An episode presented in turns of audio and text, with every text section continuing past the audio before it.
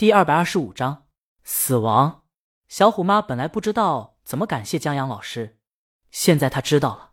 她又回到音乐播放软件，把大魔王所有的歌全部选中，选择购买。然后那些未曾购买过的歌就下载下来了。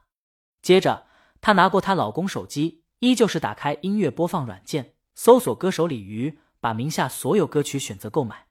她老公一脸懵，她勤俭持家的好老婆呢？本着能省一分是一分，只听免费推荐音乐的老婆呢。再说他是梦在行的粉丝，现在咱们全家都是大魔王的脑残粉。小虎妈说，她本着不浪费的原则，把购买的所有鲤鱼的歌选择播放。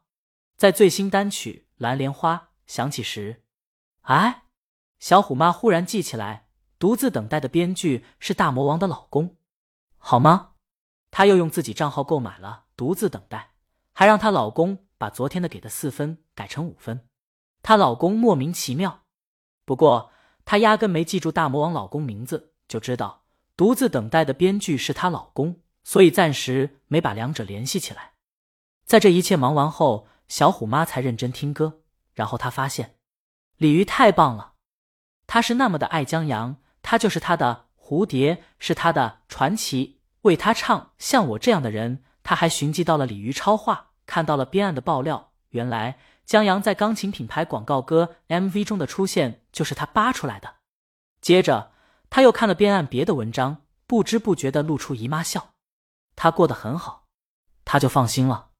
他在不知不觉成了大魔王的粉丝，以至于对大魔王的任何八卦都感兴趣了。他记得中午的时候，还有人在群里谈论大魔王，下意识点进群翻找起来。组里的几个小姑娘在讨论的是大魔王的演唱会重映，就在明天。小虎妈记好了。早上，小虎到学校，把奇迹男孩摆在同桌面前。酷！同桌在看到上面有小虎名字后惊叹：“太酷了！”江阳在京都郊区度假，酒店很高档，也很美，旁边是一个湖。刚来的下午，在阳光不热、夕阳晚照时，他们骑着自行车绕湖一圈。玩得很尽兴，李青宁还踩了点，打算明天去那儿钓鱼。然而天公不作美，在晚上的时候，外面就下起了雨，一直下到了早上还在下，不见停。不过这并没有打扰到俩人度假的兴致。酒店前面是湖，后面是树林，附近还有一个高尔夫球场。夜里听雨，少年听雨歌，楼上红烛昏罗帐，还挺不错。早上醒来以后，俩人腻在一起。看了一会儿电视，肚子饿了以后去行政酒廊用餐，再回到房间。李清明继续赖在床上，江阳坐在阳台旁边的桌子前打字。闲着也是闲着，他打算把情书写完。这本书一共五万字，许多人觉得这是一本讲暗恋到极致的小说，这当然对。但对于江阳这种死过一次的人而言，他在看这个故事的时候，代入感格外的与众不同。他代入的是死了的那个藤井树。假如不用假如，江阳已经死过一次了，或者说，对于上一个世纪而言，他已经死了。所以，死了的江阳应该如何看待那些活着的亲人、爱人和友人呢？希望他们把自己遗忘，他会伤心；期待他们对自己念念不忘，沉湎于伤心之中。对于自己的亲人、爱人和友人，又怎么可能狠心如此呢？所以。如果死去的人可以给活着的人写一封情书，江阳觉得就是情书的模样。期待爱的人在怀念和思念的过程中得到女藤井树那样人温暖的救赎。希望曾经暗恋过的人在不经意间得到一封情书，回想起这世上曾经有过他的时光和记忆，温暖、羞涩但不悲伤。对于爱自己的父母和亲人，他们永远放不下，即便装作不在乎。那也只是把悲伤深藏在心里的某个角落，在某个记忆闪回和夜深人静时，慢慢的回味。如果可以，他们是江阳最希望放下的人。写着写着，江阳的手机响了，王大爷打来的电话。他问江阳在什么地方，我在绝食，你想法给我弄点吃的来。绝食？江阳纳闷，为什么绝食？王大爷说他问王峥照片的事儿了，王峥闭口不谈，还让他别管。老头一气之下决定绝食，一直到王峥开口为止，再不给他上点难度，我死之前是别想见到我孙子了。那什么，我觉得你这样更不容易见到。江阳实话实说，他觉得王大爷可以试一试吃炒肝把自己吃死，这样来得慢，还享福了。王大爷一想，这是个办法。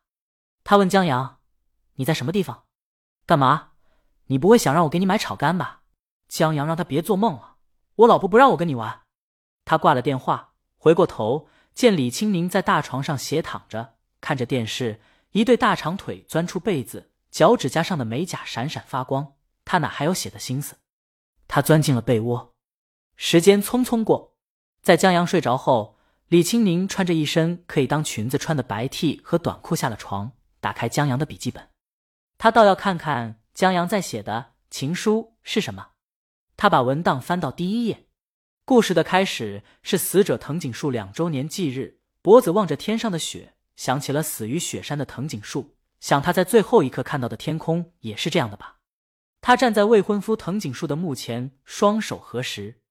两年时间过去了，人们对于死者印象好像已不再那么深刻。亲戚在他墓前喝酒取暖，很少提到他的事情。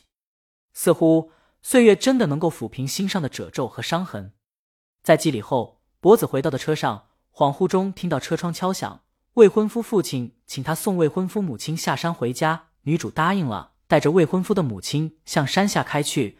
跟着未婚夫的母亲回到家，被领到了未婚夫的房间。在闲聊中，未婚夫母亲拿来了未婚夫中学时代的毕业相册，同学册上留有同学的地址。博子听到未婚夫在中学时代的家已经拆了，现在已经变成了国道的路基。他忽然心血来潮，在同学册上找到了藤井树的地址，并用笔记在胳膊上。在回到家以后，他给这个地址信了一封送往天国的信：“藤井树。”你好吗？我很好。落款是渡边脖子，还是信？李青宁回头看下自己那个因疲惫的而安详入眠的男人，他还真是喜欢信啊。不过，这封送往天国的信还挺别出心裁的。他看下一张，虽然李青宁早有预料这封信不会就那么了了，但依旧出乎他预料。一个女人收到了这封信，还跟渡边脖子写了回信：“你好，我也很好，只是有点感冒。”落款藤井树，李青宁一挑眉，同名同姓，一男一女，他的好奇心勾起来了。本章完。